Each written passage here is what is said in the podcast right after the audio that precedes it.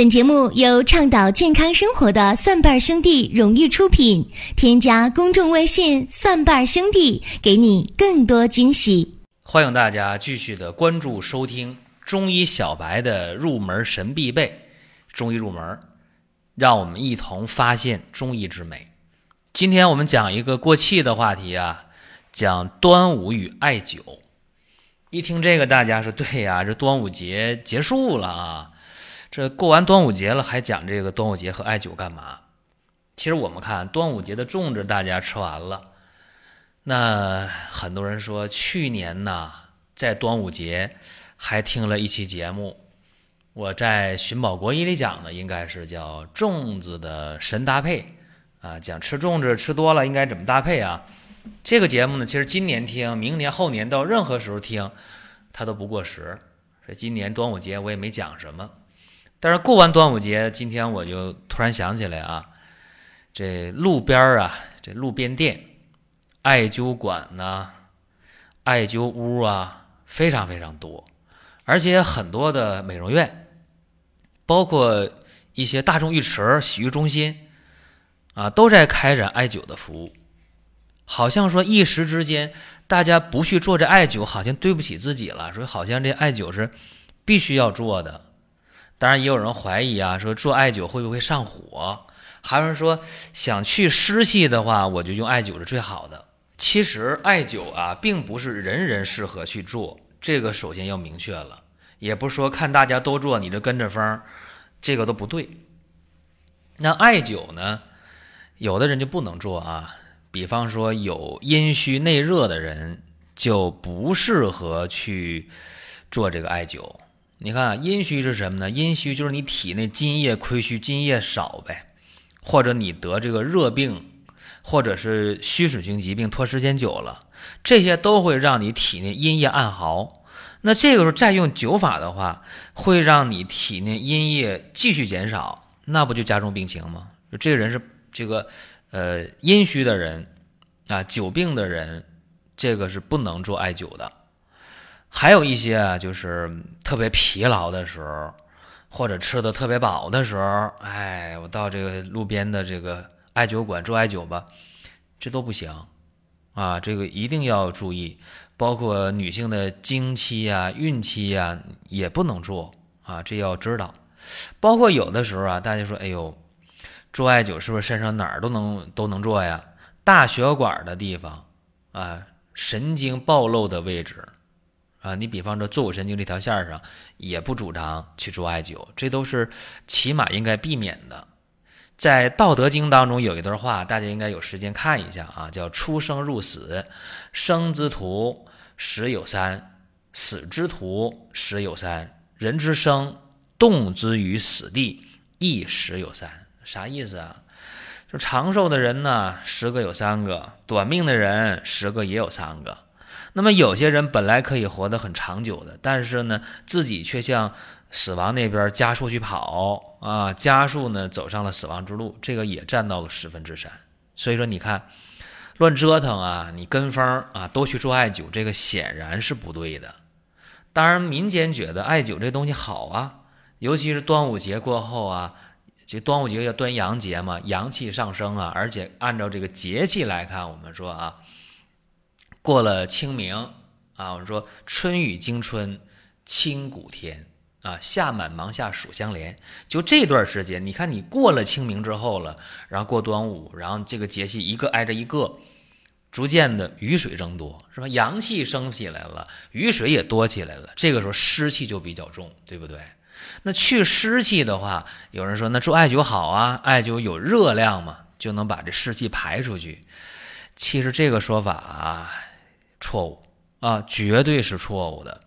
真正想去湿气的话，我告诉大家，不利小便去不了湿气，这个你一定要记住啊。去湿气的一个最直接的途径就是利小便，绝不是做艾灸。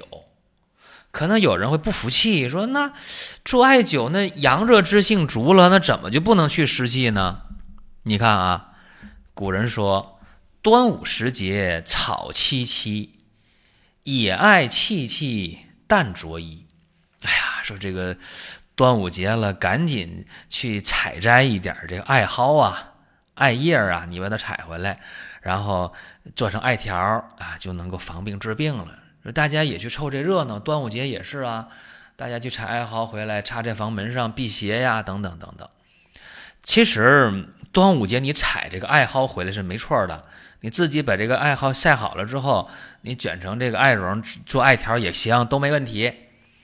包括你去药店买这个艾条，我觉得更好啊。这个你要知道，因为有一句话这么讲：欲去七年之疾，必用三年之艾。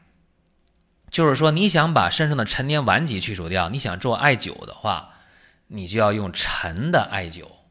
越陈，它的那个热性越温和、均匀、持久，越有助于体内寒气的外排。你看啊，这个艾灸啊，它适合几大类疾病啊？有人说，那是不是内科、妇科，呃，适合呀？其实我们可以这样看啊。骨关节病、风湿类风湿病、胃寒的、腹泻的啊，包括妇科的虚寒的啊，包括子宫脱垂的、胃下垂的、呃肛门脱垂的，你这都适合啊。包括那些跌打损伤的、气血瘀滞的，那还是适合的。所以我们概括一下啊，做艾灸它有几大类的功能：温经散寒，它热嘛，还能回阳固脱，还能化瘀散结。这个都能去实现的，而且刚才我说了，选这个艾条啊，一定要去药店，你就选那个货底上啊，说你家药店有没有这往年剩下来的艾条啊？一看生产日期，越久远的越好啊，越久远的越好，这大家得知道。而且我们也不要凑热闹，因为你看做这个艾灸的时候啊，我们要知道，常用的艾灸啊，它呃就是直接灸。这个中国人干这事儿的少，日本人干这事儿的多。就拿过来艾条，点燃之后了，直接往足三里上咔一按，你就闻那个糊味儿吧啊，那肉就烤糊的味儿。足三里这个位置烫破皮了啊，烫起泡了。这个叫直接灸，也叫瘢痕灸，因为若要安三里常不干嘛，就是你想。免疫力提高的话，做这个瘢痕灸，做这个直接灸，在足三里上的效果是非常好的。但这个吧，个人操作还有一定的问题，就是你烫伤了之后，如何处理这个烫伤面儿，一般人处理不好。所以说，直接灸、瘢痕灸现在很少去做，这个是第一点。那第二个，我们看间接灸，啥叫间接呀？那不直接往上按了呗？间接来，中间隔一层东西，比方说有隔盐的啊，隔盐去灸。一般来讲，在肚脐儿神阙穴上隔盐去灸，这个治疗虚寒腹痛效果是非常非常好的。那还有隔姜灸的，隔那个生姜片儿啊，切个五毫米厚的生姜片儿，上面用这个针灸的针扎上点小眼儿，然后。在这个姜片上放上艾柱，哎，你去这个灸，在哪儿灸呢？一般我们也可以在这个胃脘部啊，可以在中脘穴上啊这个位置去灸，对于这个胃啊胃脘的虚寒腹痛，呃，效果是非常好的。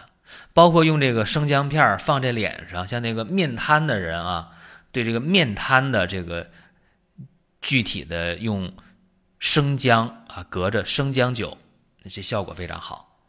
那还有一个啊，就是过去用，现在不咋用了。过去治疗那个疟疾、打摆子啊，用那个大蒜切成片儿，然后上面扎上眼儿，这个去做艾灸啊，隔蒜灸，对那个疟疾效果也是不错的啊。但这个基本现在不用，这是我们说的直接灸啊、间接灸。那还有一个最常用、最常用的，就是我们现在大多数人都用的啊。就是那个艾条，你买一根艾条，大概十几公分、二十公分，那个粗细呢，呃，像我们点的蜡烛那么粗吧，家用蜡烛那么粗，大概是有两个公分左右那直径。用这样的艾艾条啊，我们去点燃之后，呃，距离皮肤有一定的距离啊，你感觉到热，但是你还能耐受，还不至于感觉烫，这个就比较恰当。这个距离，这个叫温和灸。这个温和灸是目前最常用的艾灸的一个手法。那这个温和灸，我们解决什么样的问题比较适合？这个我说一下啊。你看刚才讲的，若要安三里长不干，就足三里这个穴位肯定是可以用的，对不对？那在足三里这个穴位上，我们做温和灸，可以增强免疫力啊，可以预防感冒，可以强壮身体。还能够促进脾胃的吸收运化，这都是效果不错的。